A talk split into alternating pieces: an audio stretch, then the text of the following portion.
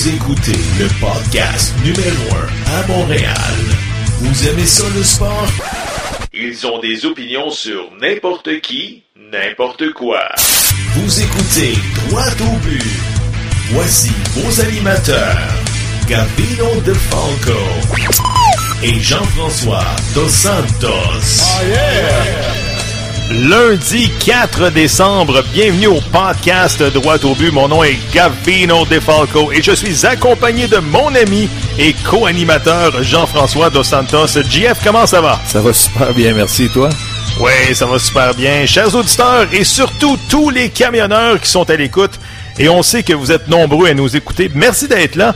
En passant, merci de nous écouter sur radiomediaplus.ca, Balado Québec, iTunes, SoundCloud et merci de vous abonner sur euh, notre page Facebook et Twitter. Puis, JF, qu'est-ce qui a retenu ton attention cette semaine dans l'actualité? Hey, il y a eu beaucoup de stock. Écoute, il y a, pour commencer, il y a eu le tirage des groupes pour la Coupe du Monde. Ah oui, hein? C'était, c'était vraiment le fun. Puis euh, bon, c'est la première année que je te dirais que je pense que tous les favoris pourraient sortir des groupes. C'est vrai. On aurait dit que sur papier, on peut déjà prédire c'est qui qui va être dans les 16. Ben, à part le groupe de, de la mort, là. Ouais, ben, le semi-mort, là. Non, non. Argentine. Non, non, pas celui- celui-là. Le, le vrai groupe de la mort. Lequel? L'Italie, les Pays-Bas, le Chili, puis les États-Unis. Hey, ça, c'est pas correct, ça.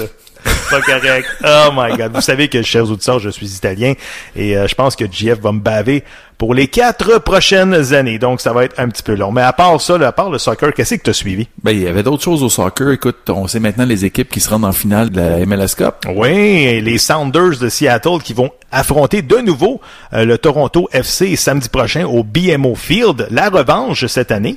Oui. Qu'est-ce que tu penses, qui tu penses qu'il va gagner? Malheureusement, je pense que Toronto va gagner. Ouais, hein? Je pense pas qu'ils vont perdre une deuxième année consécutive à la maison. Là. Mais je suis allé allumer un lampion, on sait jamais, là. Fait que quoi d'autre? Après ça, il y a le dossier Mr. Giant, Eli Manning. Eli Manning. Quel traitement qu'on qu'on a réservé cette semaine à Eli Manning? On lui dit, tu restes sur le banc, mon, mon chum. Il y avait 210 départs consécutifs comme QB. C'est le deuxième après Brett Favre en avoir le plus, là. Wow. Wow. Puis on a dit, tu vas rester sur le banc pour, pour starter qui? Geno Smith. Qui? G- G- Geno Smith? Geno Smith? C'est qui ça? Ben, c'est- il, a, il a passé par les Jets, il est dégueulasse, là. Hey, écoute. Si, si on décide qu'on y va avec la jeunesse, puis là, je te Ouais. dis, il n'y a pas de problème, là. Ben non, Geno Smith, voyons donc. Ça me dit absolument rien. Qui d'autre? Ensuite, le retour de Tiger Woods. Tiger Woods, hein, on- dans une forme impeccable.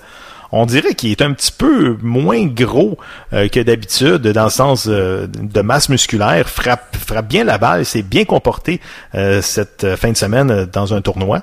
Ben écoute, euh, c'est sûr que ça va être intéressant de voir s'il est capable de retrouver la dominance qu'il avait avant.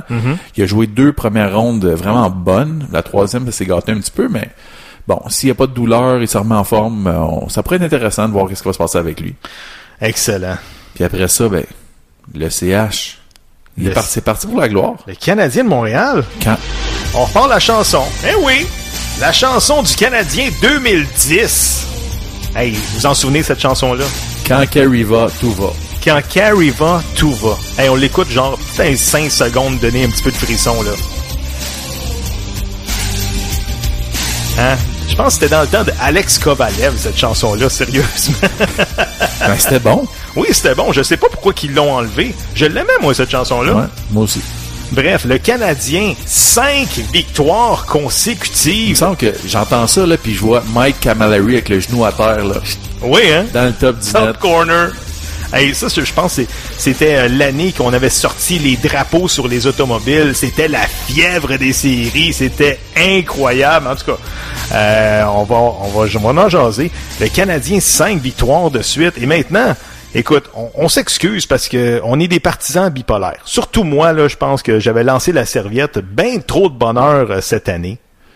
Écoute, ce qu'on a vu là pour le début, on on a- on n'avait pas vraiment le choix là. Mais Ouais. comme je t'ai dit, quand Carey va, tout va. Tout le monde joue mieux. On dirait que le monde a repris confiance justement parce qu'on peut faire confiance à Carey. Tu fais confiance à Carey, tu le sais que tu fais une petite erreur, il est là pour te backer. Là. Ouais, puis on marque des buts. Écoute, on a marqué 10 buts euh, en fin de semaine. Ben écoute, on a marqué 16 buts contre les Red Wings de Détroit cette semaine. C'est pas compliqué, là.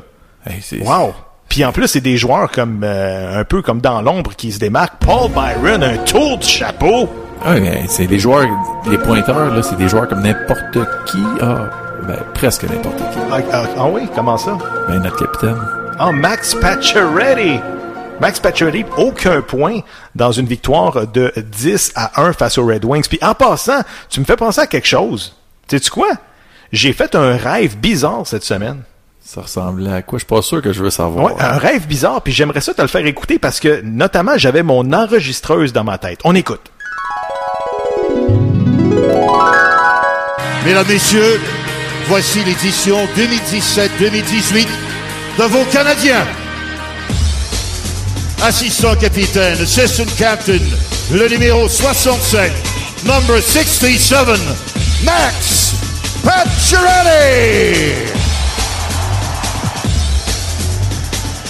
Votre capitaine, your captain, le numéro 11, number 11, Brandon Gallagher.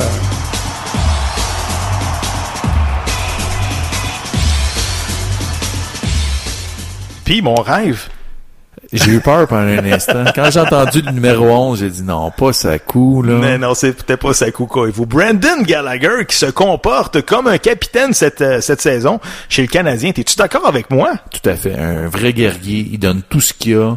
C'est, il est le fun à regarder aller, là. Écoute, euh, je pense que si la saison se terminait aujourd'hui, euh, on donnerait, je pense, le joueur le plus utile chez le Canadien à Brandon Gallagher. Se présente à chaque match. Puis durant les- la séquence de cinq victoires, il fait la différence, là. Rien à dire de, de négatif contre lui. Puis euh, je commence à aimer Plekanec, Udon puis Gallagher. Ben oui, mais Je suis en- je suis en train de me demander si on devrait peut-être pas, genre, de offrir un petit contrat à Plecky.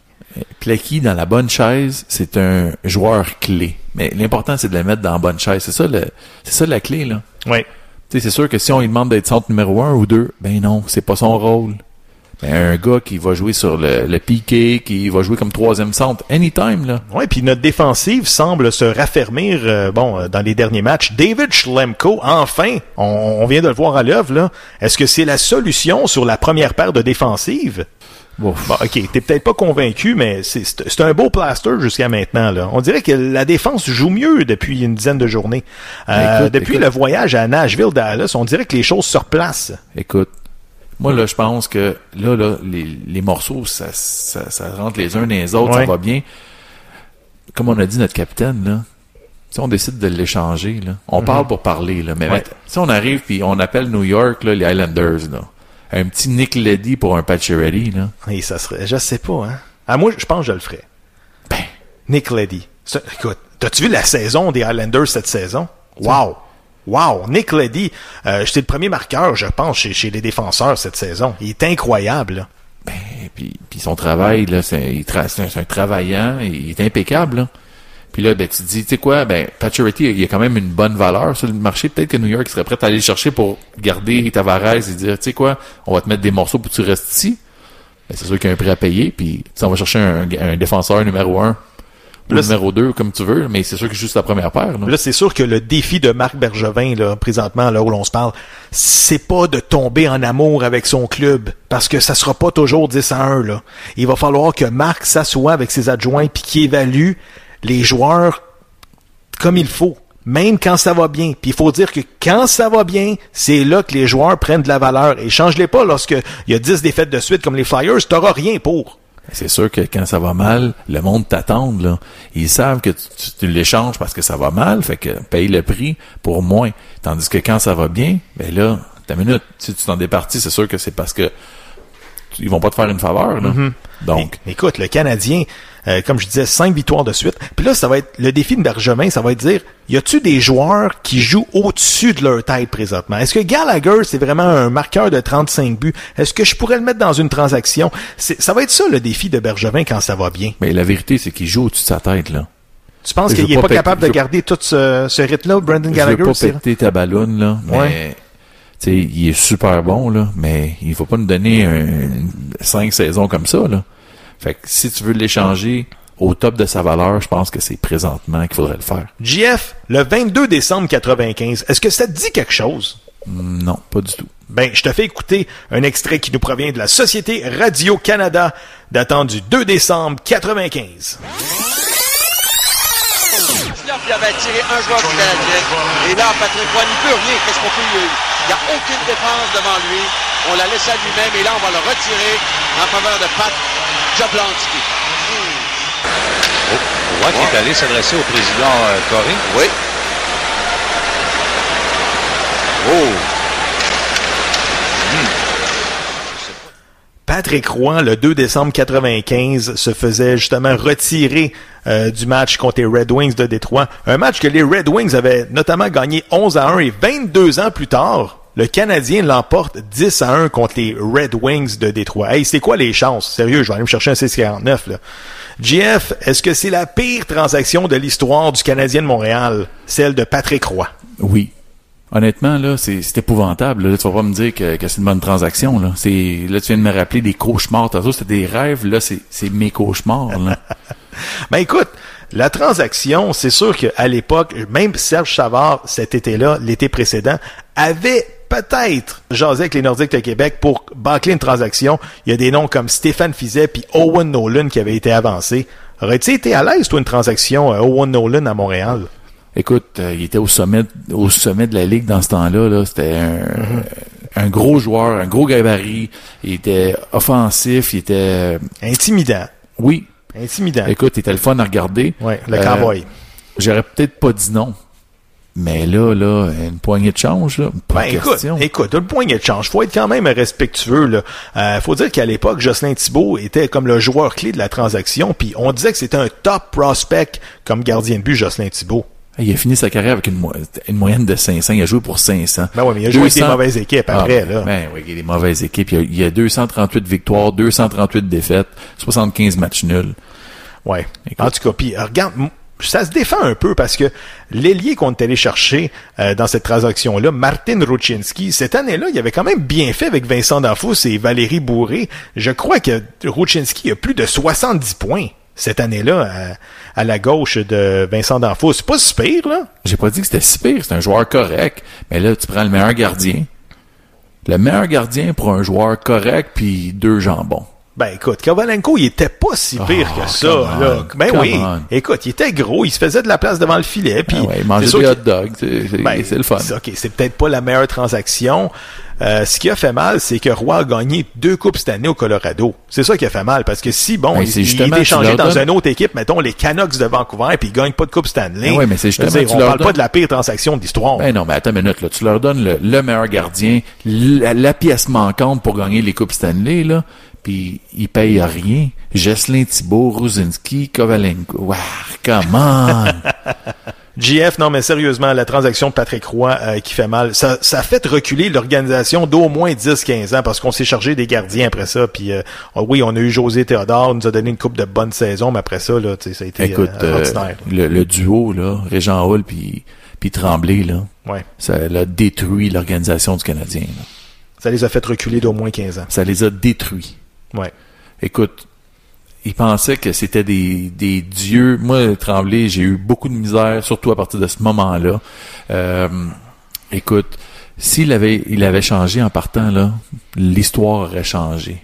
Il faut dire que Ronald Coré a pas été très, très patient cette année-là. Je pense qu'après cinq matchs, euh, il a congédié tout son état-major, tous ses coachs, puis il a fait venir euh, Régent Hall et Mario Tremblay. Puis je pense qu'à l'époque, même Patrick Roy, lorsque on lui a annoncé la nouvelle que Tremblay et Hull étaient le nouveau duo, il avait dit, ouf, je pense que je vais aller prendre une douche, là, me réveiller un petit peu. Il en, il en- il en croyait pas ses yeux. Ben non, mais écoute, puis ça arrive ça, c'est sûr que je m'appelle Corée, là.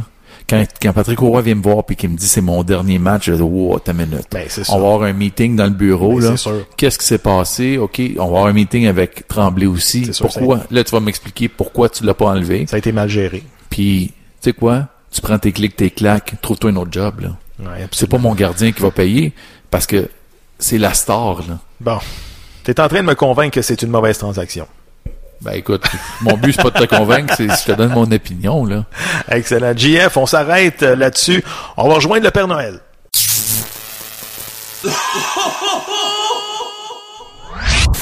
Personnage coloré de la scène sportive montréalaise. Son énergie est époustouflante. Carré! Carré! Avec lui, on ne reste pas sur sa soif. Voici le commentaire du Père Noël. On va rejoindre le Père Noël en direct du pôle Nord. Le Père Noël, comment ça va? Carré, carré, carré! He's back on track. Il est revenu, notre carré! He's back on track. Puis le Père Noël, tu nous l'avais dit de pas paniquer, nous autres, les partisans bipolaires à Montréal. Oui, comme je vous l'ai dit, il n'y a pas de panique. Une saison d'hockey, c'est un marathon. On est rendu au tiers de la saison. Fait il n'y a pas de panique. Let's go. Puis en plus, Drouin, Weber blessé dans cette grosse séquence de victoires pareil. Fait que Canadien, avec Claude Julien qui sont style couché sa bleue, mais c'est pas grave. Avec la grosse victoire en fin de semaine de, de 10 à 1. Hey, comme, comme dans le bon vieux temps quand on allait jouer au parc. Écoute, là, Paul Byron un tour du chapeau dans une victoire de 10 à 1 contre les Red Wings de Détroit. Hey, il est solide, Paul. Hey, lui, le Paul Byron, à chaque fois qu'il se lève il part en breakaway, c'est tout de suite, moi, je m'agrippe après ma vieille, puis je prends deux gorgées tout de suite, juste pour lui donner un boost, puis s'il score, là, je bouille le, reste de la cacane au complet. Écoute, là, il y a ben des, même des joueurs comme euh, Nicolas Deslauriers puis Jacob Delarose qui se sont signalés dans ce match-là. Le quatrième trio, enfin, on voit des points sur le tableau indicateur. Tu sais, Deslauriers, là, il est capable, il n'y a pas de colle d'inmitance, il n'a pas peur de personne dans ce ligue-là, il joue sa carte, c'est un joueur d'énergie, il a, il a scoré son premier, goal, son premier goal avec le Canadien. Hey, je sais pas si vous avez vu ça, la belle passe qu'il a faite à Delarose. Hey, même le Père Noël, youpi sa brosse, on aurait scoré là-dessus. Écoute, là, Brandon Gallagher, si je pense le, le- la saison se finissait euh, maintenant, Brandon Gallagher serait le joueur le plus utile aux Canadiens. Qu'est-ce que tu peux nous dire sur Brandon Gallagher? Hey, j'ai un petit tuyau pour vous autres, un petit couple qu'on a euh, au podcast Droit au but. Hey, cette semaine, les étoiles de la semaine, là, je donne ça d'avance avant la Ligue nationale parce que moi, j'ai des tuyaux qui viennent de, qui viennent partout. Là, tout le monde, euh, tout le monde me donne des tuyaux. Il va y avoir deux joueurs du Canadien qui vont être le joueur de la semaine. Le premier, ça va être Carey Price. Puis le deuxième, ça va être Gallagher. Puis l'autre, on s'en fout. Je vous le dis, un petit tuyau pour vous autres. Gallagher et Price. Hey, tu sais, Gallagher, là, il drive le net. Il est gros comme trois pommes. Il se met le nez dans le trafic. Tu là, ça paye. Il collecte. Non, J'en sors juste une pour lui. Gallagher! Gallagher! Gallagher! Hey, écoute, je pense qu'il y a quelqu'un d'autre qui aurait besoin d'un boost, là, parce que tu regardes le, le- la- le score sheet, là, tous les attaquants du Canadien, tous sans exception, ont eu un point. En fait, il y a eu une exception. Notre capitaine. Pas grave. Le hockey, c'est un sport d'équipe. Il est là, son tour, il va venir à lui. Là. Il en score tout le temps entre 30 puis 40 de- par année par Charity. On laisse dormir comme une petite marmotte en espérant qu'il sorte de son trou bien vite. Mais c'est pas grave. Canadien gagne, Charity est là. Panier sur le côté, il répond aux, réponses de- aux questions des journalistes à la fin de la game. C'est pas grave. On laisse aller, Charity. On lui donne un petit break. Qu'est-ce que tu penses des propos de Daniel Brière, Mr. Playoff, qui a écorché Michel Terrien dans son livre? Briard, il a joué à Philadelphie. Mon équipe fétiche, euh, quand, je- quand, quand je suis fâché contre le Canadien, euh, je mets mon chandail des Flyers. Puis euh, quand il jouait avec Philadelphie, Briard, là, c'était Mr. Playoff, comme le livre à, à Martin, euh, Leclerc. Martin Leclerc, exactement. Euh, ben, petit blanc, merci les boys, ça belle passe, merci, bonsoir, la bouteille d'eau est partie. Puis, euh, tu sais, il, il était hâte d'un playoff, mais Briard, son style d'attaquant, là, c'est un gars qui, c'est un traîneur de savate, c'est pas un gars qui back-check, lui, il aime ça traîner aux défenseurs. Puis quand, quand tu joues pour Michel Terrien puis le Canadien, faut tout le temps que tu back-check au jackstrap de Carey Price. Fait que c'est pour ça que Daniel Brière, il a pas connu de succès avec le Canadien. Parce que lui, c'est un money player, c'est un gars de power play, puis ça se peut, Michel Terrien, là, euh, il veut qu'il back-check, lui, c'est un traîneur de savate, puis. C'est pour ça que ça ne marchera pas entre les deux. En terminant, Père Noël, ta prédiction, la semaine du Canadien, mardi contre les Blues de Saint-Louis, jeudi contre les Flames de Calgary et samedi de la grosse visite, Connor McDavid et les Oilers d'Edmonton. Combien de points sur 6 le Canadien?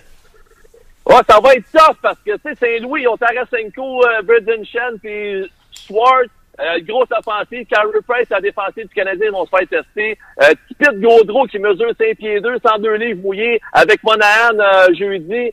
Puis, euh, c'est qui donc? McDavid, McDavid. McDavid. Fait que, tu sais, Carey, il va être une grosse semaine pour Carey. Euh, les, les- les clubs, euh, Edmonton, ça va pas trop bien leur affaire. On va leur donner un gros 4 points à Canadiens cette semaine, les boys. All right. Père Noël, en terminant, faudrait que tu nous en sortes une. On y en sort une juste pour lui. Pacioretty! Pacioretty! Pacioretty!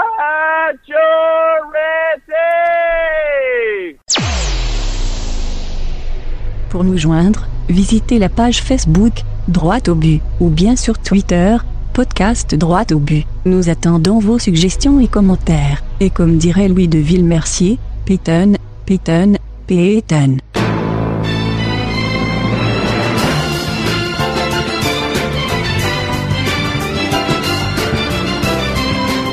On parle de boxe maintenant puisque le Québécois Jean-Pascal affrontera vendredi prochain à Miami l'Américain et Égyptien d'origine Ahmed El Biali.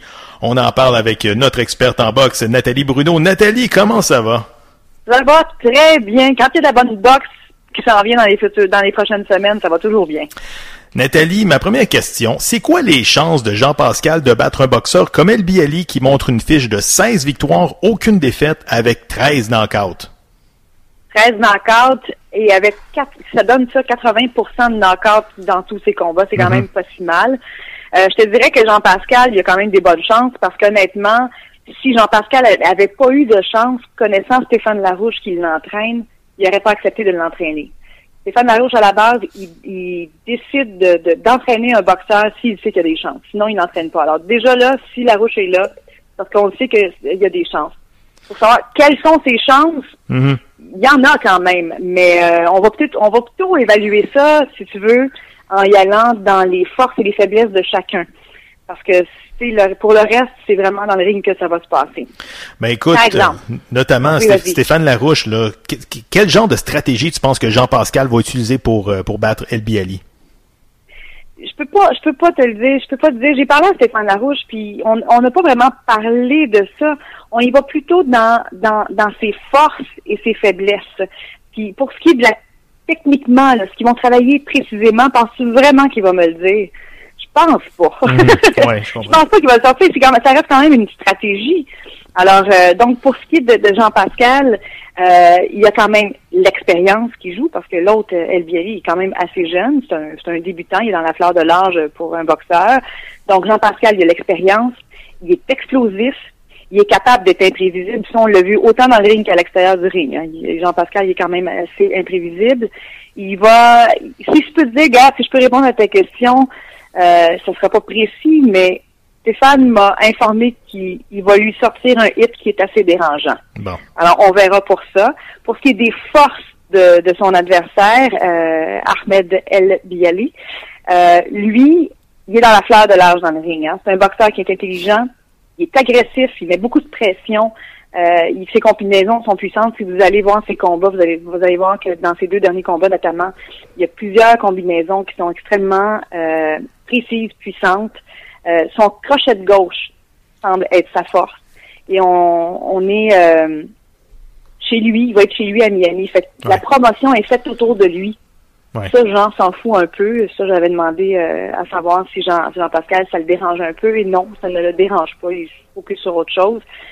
Et pour ce qui est de El Biali aussi, j'ai vu, j'ai regardé visionner ses combats, puis je l'ai vu lancer ses coups. Hein, puis à partir de n'importe quel angle, ça va frapper. Bon. Hein, on le voit des fois, il y a des coups un petit peu plus faibles que d'autres, mais dans les combats que j'ai vus, notamment, n'importe quel angle, ça frappe quand même. Moi. Pour ce qui est des, des moins bons points pour El Biali, c'est que là, ils vont se battre à 175 ou 170 livres à peu près.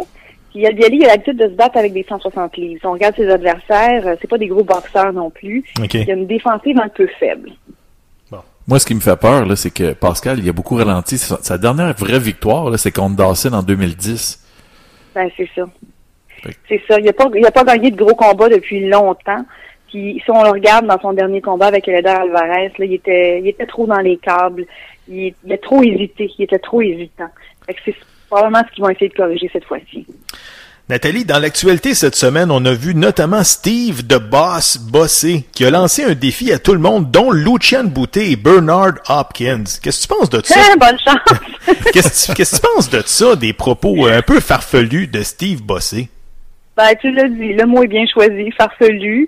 Mais, tu sais, Steve Bossé, je, je je le connaissais pas ni d'Ève ni d'Adam avant. Euh, euh, c'est un gars qui passe des arts martiaux mix euh, dans un ring de boxe. Et puis bon, il arrive, puis évidemment, il veut faire parler de lui. Puis quoi de mieux que de dire quelque chose comme ça pour attirer les projecteurs? Ils ont dit, hein, qu'est-ce qu'il vient de dire là? Alors, je pense qu'il est allé de la bonne manière, qu'on en qu'on en parle en bien, qu'on en parle en mal, mais parlez-en. Mais je pense pas que le bouté, d'abord, il va falloir que Lucian il annonce qu'il va poursuivre sa carrière, ce qu'il n'a pas encore fait.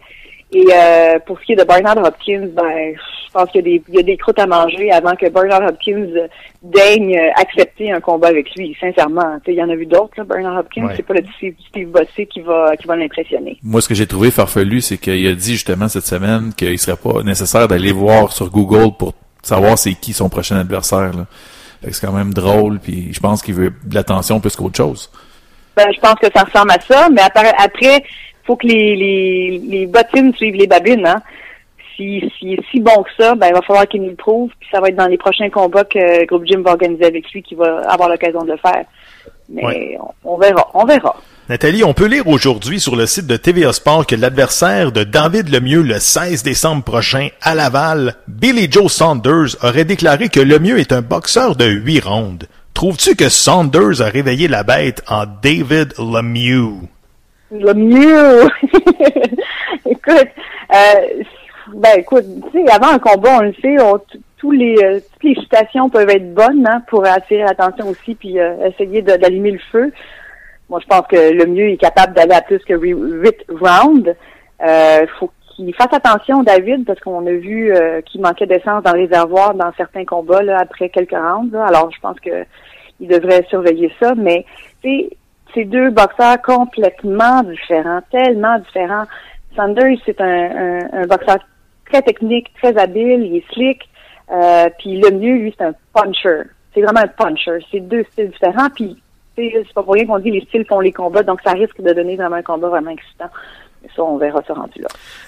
En, terminant, je vais te parler un peu de McGregor. Écoute, Dana White, cette semaine, il a dit qu'il serait très peu probable de revoir McGregor dans l'octogone euh, parce qu'il a touché 100 millions contre euh, Mayweather. Euh, bon, il y a des boxeurs comme Oscar de la Hoya, Manny Pacquiao qui ont invité justement McGregor pour un combat. Est-ce que tu penses que c'est possible? Ben pourquoi pas? S'il y a de l'argent en bout de ligne, je pense que c'est ça qui a mené tout, tout le cirque qu'on a vu euh, quand il s'est battu contre, euh, contre euh, Mayweather. C'est vraiment l'argent qui, qui, a mené tout ce cirque-là. Il y a peut-être le défi aussi à la base pour McGregor puis pour, pour les deux boxeurs, mais je pense que s'il y a de l'argent à faire encore, s'il y a une autre grosse cirque à faire, pourquoi pas? Oui, mais tu penses-tu que le monde sont encore prêts à payer? on a vu que côté boxe, c'était vraiment pas de calibre, là. Fait que tu penses que le monde sont prêts à repayer encore pour voir un spectacle qui était assez ordinaire? Je suis d'accord avec toi pour dire qu'il n'était pas à la hauteur, mais il nous a quand même surpris. C'est quand même rendu au 9 ou 10e round, là. Je l'ai pas devant moi, mais on pensait qu'il tomberait au deuxième, là. Il s'est quand même rendu au neuvième. Alors, on apprend de nos erreurs, on apprend de nos défaites. S'il a appris de ça pour améliorer ce qu'il avait amélioré, pourquoi pas? Moi, je serais bien intéressé de leur voir ce combat-là. Mais je serais surtout intéressé de voir tout le cirque qu'il a avant, tout le show qu'il fait pour vendre son show. Ça, ça je suis d'accord avec toi. Ça, il m'a tellement entertainé. Nathalie, la dernière question avant de te laisser. Yves Ulysse qui va se retrouver justement sur la carte de David Lemieux. Il va se battre aux heures de grande écoute sur HBO. Qu'est-ce que tu peux nous dire sur Yves Ulysse? Hey, le chanceux, après sa défaite euh, contre Steve Claggett là, euh, au Métropolis, là, il y a un mois, là, mm-hmm. on donnait pas cher là, pour euh, l'entente qu'il y avait avec HBO, qui serait sur HBO pour le combat du 16, mais finalement HBO l'aime beaucoup, lui donne sa chance. Tant mieux, parce que Yves, il est quand même il est quand même bon, c'est quand même un très bon boxeur. Il va se battre contre Cletus Seldin, un New-Yorkais de avec une fiche parfaite de 21 victoires, 17 KO. Hmm. Mais euh, euh, pardon, il est pas euh, il est pas clean clean, hein. Lui il a été euh, il a été testé aux stéroïdes de testostérone en juin dernier, euh, donc il a, il a été dopé. Il est fort, il est fort. Il est pas si bon que ça, selon les spécialistes. Puis moi, spécialiste, moi je dis bien que c'est pas moi. Moi, je suis pas, pas, mal gérante d'estrade là en ce mm-hmm. moment. Mais c'est un ancien lutteur, footballeur. Ses jabs sont pas tendus, tu vois toujours son bras qui est plié, sa droite, c'est pas très fort. Mais, par contre, euh, non, justement, il y a une forte droite, mais il est surtout courageux. Surtout très, très courageux. Puis ça, ça donne des bons combats. Puis Ulysse, il n'a pas peur de ces combats-là. Alors, j'ai hâte de les voir boxer, ces deux-là. Ça reste à suivre. Nathalie, merci beaucoup pour la chronique de boxe et on se reparle bientôt. Avec grand plaisir. On retrouve le chroniqueur automobile et il est également le grand patron du Grand Prix Trois-Rivières, Dominique Fugère. Dominique, comment ça va? Ça va bien, vous autres, les gars, tout va bien? Ça va super, Super, bien. merci. Dominique, merci d'être avec nous. Sans plus tarder, on va jaser du championnat de Formule 1. Quelle saison de Lewis Hamilton avec ses neuf victoires et ses 11 pôles positions? Un quatrième championnat dans son cas.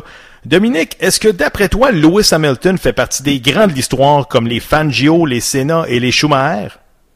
Ben, dans la même mesure que Fangio, Senna ou Schumacher, euh, euh, Hamilton a la chance de compter sur la meilleure voiture. Il faut toujours se rappeler que le sport automobile, c'est d'abord et avant tout un sport d'équipe, c'est d'abord et avant tout un sport technique, et il faut savoir que les pilotes, oui, c'est une partie de l'équation, mais c'est une bien minime partie, et quand on réussit à prendre un bon pilote comme Hamilton, le mettre dans la meilleure voiture qu'un Mercedes euh, à l'heure actuelle, on se retrouve avec les résultats qu'on a là.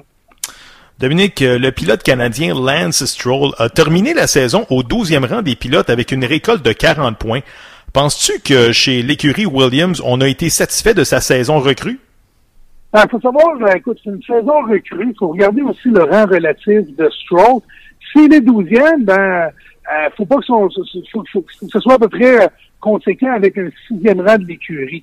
Euh, dans le cas de Stroll, on a sorti Felipe Massa de sa retraite parce que Valtteri Bottas a été recruté chez, euh, chez Mercedes. Il faut savoir que Massa, ça allait pas très bien parce qu'on l'a un peu poussé à la retraite. Donc, Stroll ne réussisse pas à le battre, euh, on va mettre ça sur le compte d'une saison recrue. Mais ceci étant dit, pour Lance Stroll, euh, je suis pas certain que ça le place dans l'élite des pilotes, surtout que il y, a eu, il y a eu quelques éclairs de génie en début de saison, mais euh, sur la fin de la saison, ça a été beaucoup plus difficile. Très belle performance au Grand Prix du Canada, tant mieux pour lui. Mhm. Il a commencé à récolter des points à ce moment-là. Sauf que, ben, à partir de, de- de, je dirais, les trois dernières courses, ça a été beaucoup, beaucoup plus difficile pour Stroll. Sept ans après avoir vu sa carrière en F1 stoppée par un grave accident en rallye, le Polonais Robert Kubica a été nommé comme nouveau pilote chez Williams, en remplaçant notamment Felipe Massa. Qu'en penses-tu? Ben, je pense que Kubica, c'est un pilote de grand talent. Puis euh, ça aussi, c'est un témoignage euh, qui démontre très bien que les voitures sont beaucoup moins difficiles à piloter qu'elles l'ont déjà été à une certaine époque. Parce que oui, il a été victime d'un accident, mais il y a encore des séquelles de cet accident-là. Il y a beaucoup de difficultés à se servir de son euh, sa main droite, de son bras droit. Donc, pour Kubica, euh, qui se retrouve euh, euh, un volant et puis qu'il soit capable d'être aussi rapide, euh, ça démontre justement que c'est moins difficile à piloter, mais ça démontre aussi que c'est un gars qui a énormément de talent parce que euh, si vous regardez ça, il a été plus vite que Stroll, ça fait six ans qu'il est sorti de la voiture. Donc, euh, ça va être un, euh, un- un défi là, de, de- de grande taille pour Stroll. C'est peut-être là qu'on va voir s'il est capable de tenir son bout en, en Formule 1, parce que pour Stroll, ben, de le voir euh, avec un, un coéquipier qui est pas là depuis longtemps puis qui est pas capable d'être aussi rapide dans les essais hivernaux, comme l'a si bien dit le directeur technique chez Williams, c'est compliqué. Dominique, j'ai appris par les branches que tu t'envoles cette semaine pour la France. As-tu de la famille là-bas? Euh, non, j'ai pas de famille là-bas, mais euh, euh, Jacques Villeneuve va être reçu euh, au temple de la renommée de la FIA, un tout nouveau temple de la renommée qu'on ouvre à Paris, Mhm. place de la Concorde dans les locaux de la FIA. Et puis, ben, comme je suis membre de deux commissions de la FIA, on m'a demandé d'être là pour accompagner Jacques. Euh, lui, il est très content d'être là. Donc, ça va être, euh, je pense que ça va être quelque chose de bien intéressant. Tous les, euh, les pilotes champions du monde de Formule 1 de l'histoire vont y être, ou en tout cas vont avoir un représentant sur place. C'est quelque chose là, qui est vraiment, euh, bon, vous dire, je suis quand même, je me, je me considère assez honoré là, de Oui. pouvoir faire partie de cette, euh, de cette aventure-là. Bon, on aimerait ça avoir un petit peu de scoop ici au podcast Droit au but. Euh, tu vas aller rencontrer Jacques et quel genre de questions que tu vas y poser? Euh, je ne vais pas vraiment poser des questions, je vais pour l'accompagner plus que d'autres choses. sais. Mhm. Euh, on va aller là, on va. euh, c'est pas, c'est pas un voyage de journaliste, c'est pas un voyage, je couvre pas la Formule 1 depuis euh, un bout de temps, mais euh, Jacques, c'est, c'est quand même au fil des années quelqu'un qui est devenu un ami. Et puis, euh, c'est à partir de là qu'on va, on est là, je dirais, davantage pour que pour euh, partager les honneurs avec Jacques et puis l'accompagner dans cette démarche-là. Pour ceux qui savent pas, tu es le grand patron du Grand Prix de Trois-Rivières. Un Grand Prix comme celui de Trois-Rivières, on prépare ça combien de temps à l'avance? Euh, on prépare ça continuellement. C'est vraiment euh, comme ça que c'est euh, qu'il faut le voir. Là, on travaille évidemment sur l'édition 2018. Mais ça fait un bon bout de temps qu'on travaille sur l'édition 2018. Et puis, il y a même déjà des choses de 2019, de 2020 sur lesquelles on planche. C'est certain que c'est un, travail de longue haleine, mais avec 1200 bénévoles qui nous suivent, avec du staff incroyable, euh, on est capable, ça fait quand même 50 ans, c'est la 51e année, 41e édition cette année euh, mm-hmm. qu'on est en train d'organiser. Donc pour nous autres, c'est à Trois-Rivières, ça fait vraiment partie là, des ça fait partie des meubles. Ça fait combien d'années maintenant que tu es euh, directeur général du Grand Prix Trois-Rivières? Je viens tout juste de terminer ma sixième année. Là. Donc, euh, six éditions. Euh, ça fait six ans que je suis en poste. Le 28 novembre, ça fait six ans. Fait que c'est, euh, c'est vraiment cool. Écoute, c'est pour pour moi, je me doutais que ce serait que je serais là pour un bon bout de temps. Mais c'est évidemment, ça fait ça fait changement de mon travail de journaliste. Puis, comment ça se fait que on appelle ça le petit Monaco d'Amérique, ce circuit-là? Ben, parce que c'est en ville. C'est clairement ça. C'est le circuit urbain euh, le plus ancien en Amérique du Nord. Euh, puis euh, pour nous, vraiment, c'est avec Monaco et avec le Grand Prix de Pau sur lesquels les, les, les gens qui ont démarré le Grand Prix de Trois-Rivières se sont fiés. Puis ce qui est intéressant, c'est que Léo Cadieux, qui, faisait partie des cinq fondateurs, mhm. ben, il est toujours à l'emploi du Grand Prix. Lui, c'est un comptable agréé, il avait son cabinet de comptable, il aimait beaucoup la course automobile. Avec ses chums, il y a 50 ans, ils ont démarré ça euh, avec le, le, le, le, maire de Trois-Rivières. Et puis Léon, quand il a pris sa retraite, ben, il est venu me voir dans mon bureau, j'aimerais ça vous donner un coup de main. Puis euh, il me donne un coup de main aux finances depuis ce temps-là. Fait que c'est vraiment c'est vraiment un gage là, de, de, de, de, continuité et de loyauté. Écoute, euh, ça c'est un Grand Prix qui va se dérouler du 3 au 12 août prochain. ça va être la 49e édition l'été prochain. Qu'est-ce qu'on prépare pour le 50e l'année prochaine? Bon, on va commencer par passer le 49e. pour le 50e, on a une coupe d'idées, mais évidemment, pour nous autres, ce qui est euh, important, c'est d'avoir sur la piste une programmation qui est euh, variée, mais qui est aussi au goût du jour. On mm-hmm. essaie toujours euh, d'améliorer d'améliorer le produit, mais pour nous autres, ben, c'est certain que ce qu'on essaie de faire, c'est de s'assurer, comme je le disais, d'être au goût du jour. Fait que avec avec les, euh, le, championnat du monde de rallycross qu'on a maintenant amené chez nous, euh, c'est, euh, ça nous permet vraiment de regarder vers l'avenir. Écoute, ça reste à suivre. Dominique Fugère, merci d'avoir pris le temps et on se reparle bientôt pour une autre chronique automobile. Parfait, merci les gars. Bye merci, salut. You're listening to the best podcast in Montreal. Bill with your host Covino DeFalco and JF Dos Santos.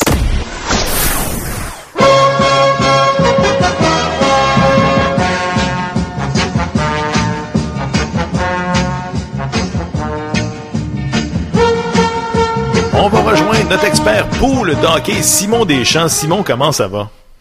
Ça va super bien, vous, vos poules? Ah, moi, ça va bien. Moi, ça va bien. Je suis quand même troisième sur 25 à peu près. Écoute, euh, je me débrouille bien. Toi, JF? Moi, je, je remonte tranquillement, mais on dirait le Canadien, j'ai une longue pente à remonter. C'est laborieux. Toi, Simon, tes poules, ça va? Mais dans la plupart, ça va bien, oui.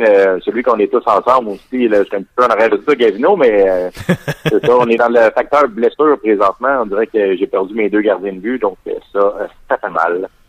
Ben justement, tu veux me parler des gardiens de but euh, tout d'abord. Il y a beaucoup de blessés euh, chez les gardiens, notamment.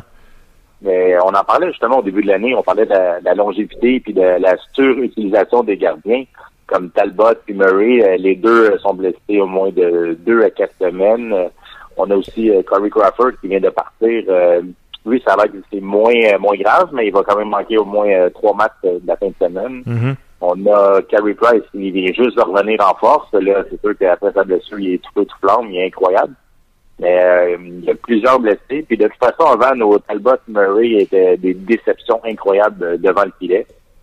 Mm-hmm. Écoute, euh, tu parlais de la surutilisation. Il y a aussi, euh, ils sont souvent mis en contact. On dirait que les gars, ils, ils se donnent à fond, puis ils ont pas peur de rentrer, de charger justement le gardien de but. Qu'est-ce que t'en penses?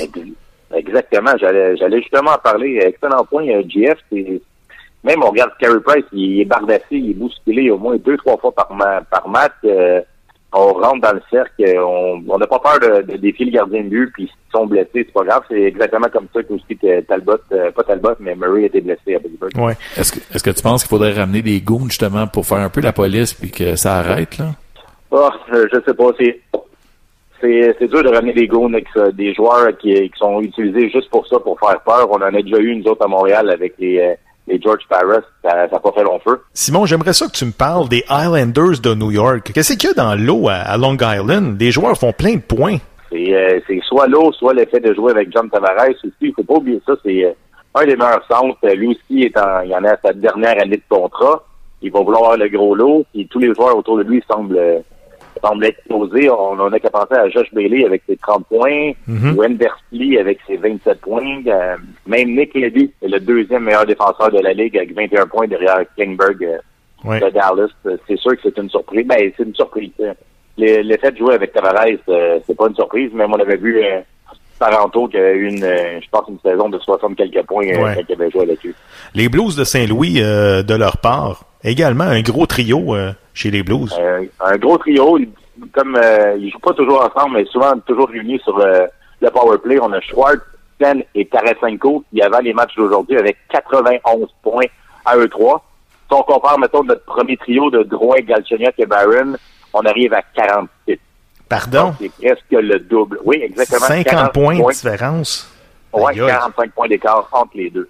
Ouch. On a, on regarde aussi, sinon on peut regarder le, le duo de Kucherov Stamkos qui eux en ont 75. Eux autres aussi, peu importe avec qui ils sont jumelés, euh, ils ont ralenti un peu, leur rythme a ralenti un peu, mais on s'entend qu'ils ont quand même, euh, les- je pense que c'est les deux meilleurs marqueurs de la Ligue présentement, puis c'est encore deux joueurs incroyables, même si Stamkos a ralenti euh, récemment.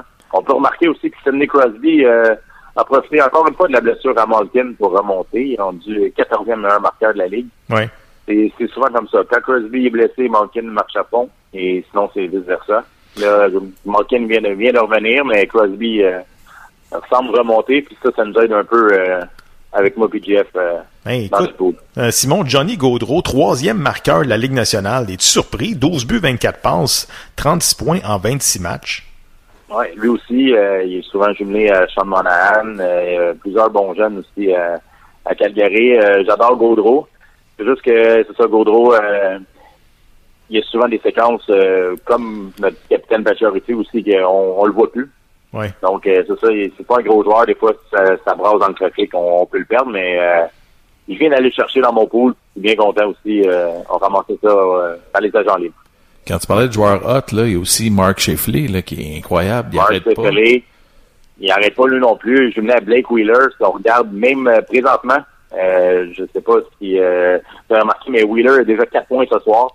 Et euh, je pense que Sheffley en a trois. Euh, Ouais. Eux aussi, c'est un duo incroyable. Puis ils sont jumelés à tous les jeunes. Ils ont Little, ils ont les Liney, Ellers. euh, même Bufflin euh, semble euh, se réveiller deux passes aujourd'hui. Je pense qu'il avait oublié que la saison était commencée lui aussi.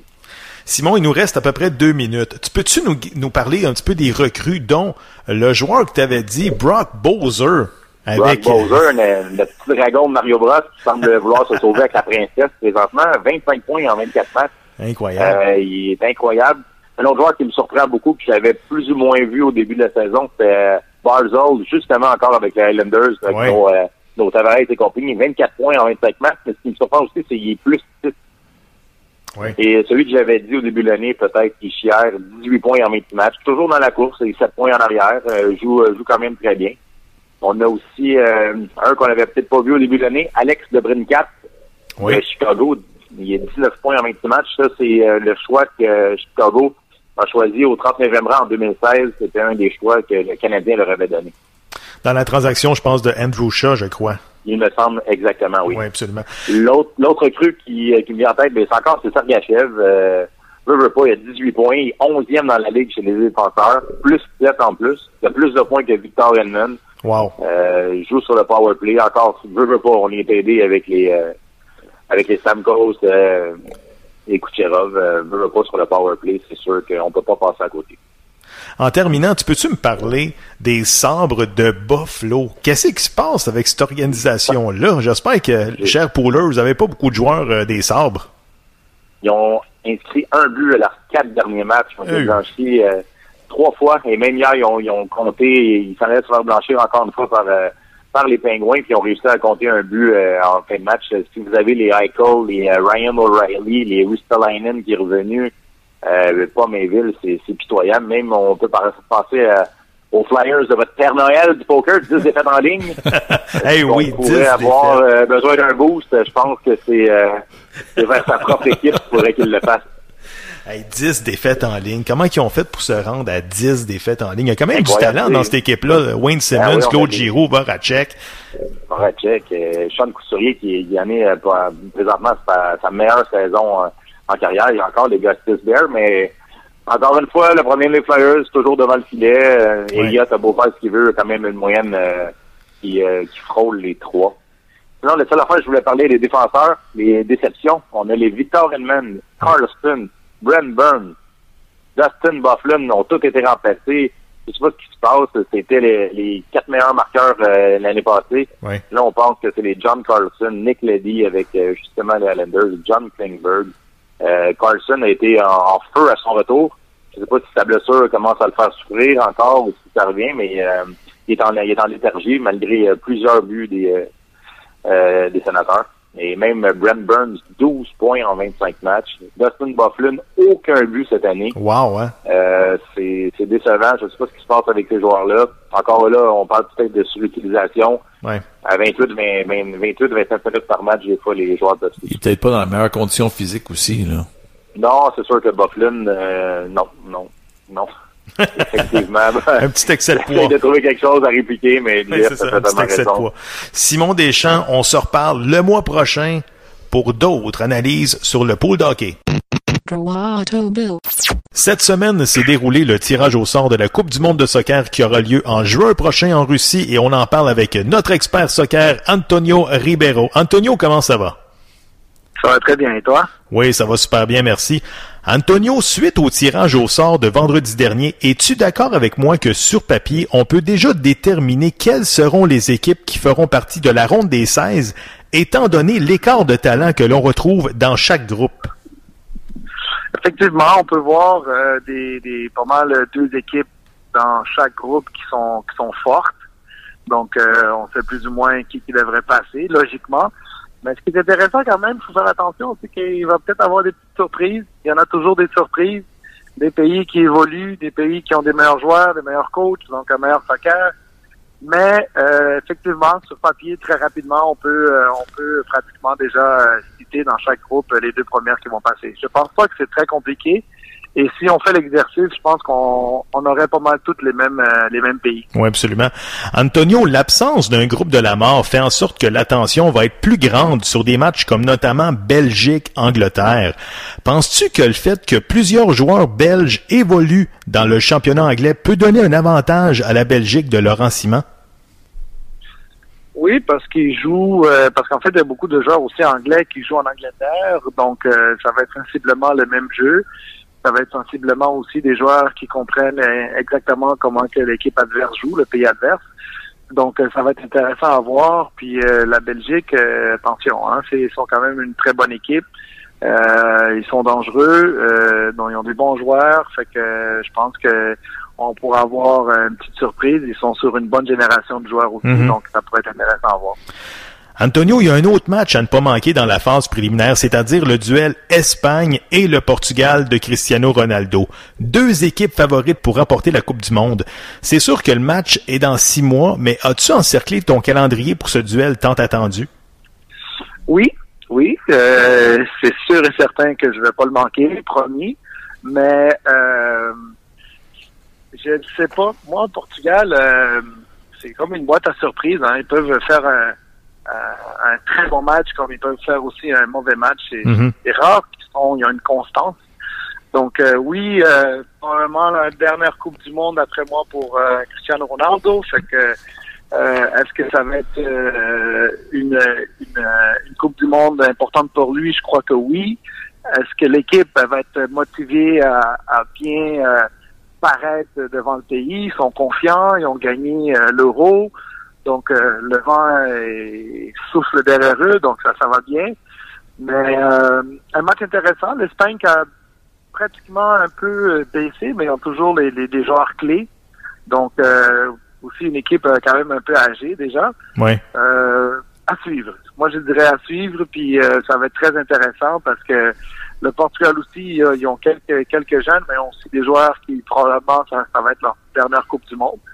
Donc, euh, ça va être très intéressant de, de, de, de voir un peu euh, euh, ce qui va se passer entre ces équipes-là. Mais je tiens à souligner que c'est important de travailler dans la dans la suite, dans- c'est-à-dire dans, dans ceux qui nous suivent. Euh, et souvent, il y a des pays qui l'oublient. Et après ça, Mhm. ben, justement, on a eu des surprises pour la pour la qualification. Il y a des pays qui sont fait avoir. Ouais. Mais il y, a, il y a aussi des pays qui sont qualifiés, mais euh, je pense qu'ils vont être très, très rapidement éliminés aussi. Antonio, nos amis français, je les vois déjà en train de se frotter les mains en se disant on a un groupe facile en affrontant coup sur coup l'Australie, le Pérou, puis le Danemark. Es-tu d'accord avec moi pour dire que la France est déjà qualifiée d'office pour les huitièmes de finale? Ben, la France, euh, à la dernière Euro, euh, euh, pratiquement, ils pensaient que euh, la finale était déjà gagnée, puis que c'était juste une formalité de jouer ce match-là. Mhm. Et puis, euh, la grande surprise, ils ont perdu le match. Oui. Donc, euh, il faudrait pas qu'ils ils, ils reviennent en Coupe du Monde avec la même attitude. Il faut respecter les adversaires contre qui on joue. Et euh, parce que sinon, on peut se faire avoir dans notre propre jeu, dans notre propre, euh, euh, en anglais on dit overconfidence, euh, Ouais. trop de confiance. Donc euh, on relâche un peu, puis on se fait, on se fait surprendre euh, parce que souvent euh, ça prend un but, puis on défend, puis le match est gagné, puis trois points sont partis. Là. Fait que moi je crois qu'il euh, qu'il devrait pas avoir cette attitude-là, mais euh, c'est correct aussi qu'ils se sentent confiants, mais il faut faire attention. C'est un couteau à double tranchant, fait que faut faire attention. Antonio, le groupe le plus relevé sur papier demeure le groupe D, c'est-à-dire l'Argentine, l'Islande, la Croatie et le Nigeria. Moi, je vois l'Argentine terminer premier de ce groupe-là. Par contre, pour la deuxième place, ça sera intéressant. Oui, effectivement, tu amènes un, bon point dans, dans un bon groupe. Nigeria, ils sont bien. Croatie, ils sont bien. Euh, Den- euh, Islande euh, Ouais. aussi. Donc, euh, ouf, ça, ça va être ça va être intéressant. Puis euh, Islande, ils ont fait des, des, des belles surprises. Là, fait que euh, les, les, les, les entraîneurs, ils, ils savent de plus en plus contre qui ils jouent, euh, comment con- comment défendre contre certaines équipes, euh, comment se protéger, euh, comment attaquer, contre-attaquer. Bref, euh, moi d'après moi, ça va être un groupe qui va être très serré. Ouais. L'Argentine, oui, parce qu'avec tous les joueurs qu'ils ont, euh, pour moi, ils ne devraient pas avoir de problème. Un peu comme toi, on, sur papier, on dit ça, mais euh, l'Argentine a eu de la difficulté à se qualifier. Oui, beaucoup de difficultés. C'est Euh, Messi, justement, qui a, qui a transporté son équipe dans les qualifications. Là, ça a pris un tour du chapeau de Lionel Messi dans le dernier match pour euh, notamment se qualifier. C'est ça. Est-ce que est-ce que Messi en Coupe du Monde, euh, est-ce qu'il va être marqué? Est-ce qu'il va être vraiment euh, il va avoir un, deux joueurs, trois joueurs pratiquement sur lui pour essayer de bloquer les, les, les ventes de passe pour que les ballons se rendent à ses pieds. Euh, c'est sûr que les pays vont faire toute une stratégie pour le bloquer. Et si Ouais. une équipe compte sur- seulement sur un joueur, ouf, euh, ça va pas, ça va pas être facile. Donc, euh, on a un groupe intéressant. Moi, je dirais que c'est peut-être ce ce groupe-là que vraiment, euh, est-ce qu'on est capable de dire qui va être deuxième, ça va être difficile. Ça va être vraiment difficile parce que le Nigeria, c'est des bons joueurs, c'est des joueurs physiques, c'est des joueurs intenses. Mm. Donc, euh, c'est une équipe qui, qui, qui est difficile à battre, en fait.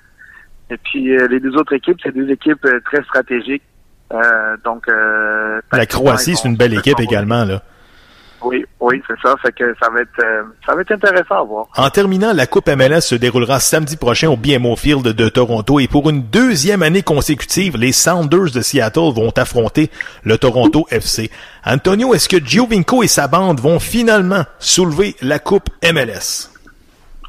Oui, je crois bien que oui. Euh, surtout qu'ils ont passé très proche l'année passée ils ont- de, de le gagner justement, puis ils ont resté avec ce petit goût amer là, de, de, de, de presque de, de presque avoir euh, eu la chance de soulever la coupe. Ils l'ont pas fait, fait que moi en plus qu'ils reçoivent euh, à Toronto, donc ça a euh, le pouvoir du douzième joueur, comme on dit, Ouais. les fans qui sont derrière eux. Donc toute cette énergie, euh, euh, pour moi, ils vont ils vont aller euh, pratiquement à 200% puis chaque joueur doit être motivé au maximum. Et euh, je serais content pour eux parce que euh, depuis quelques années, ils ont investi beaucoup de sous.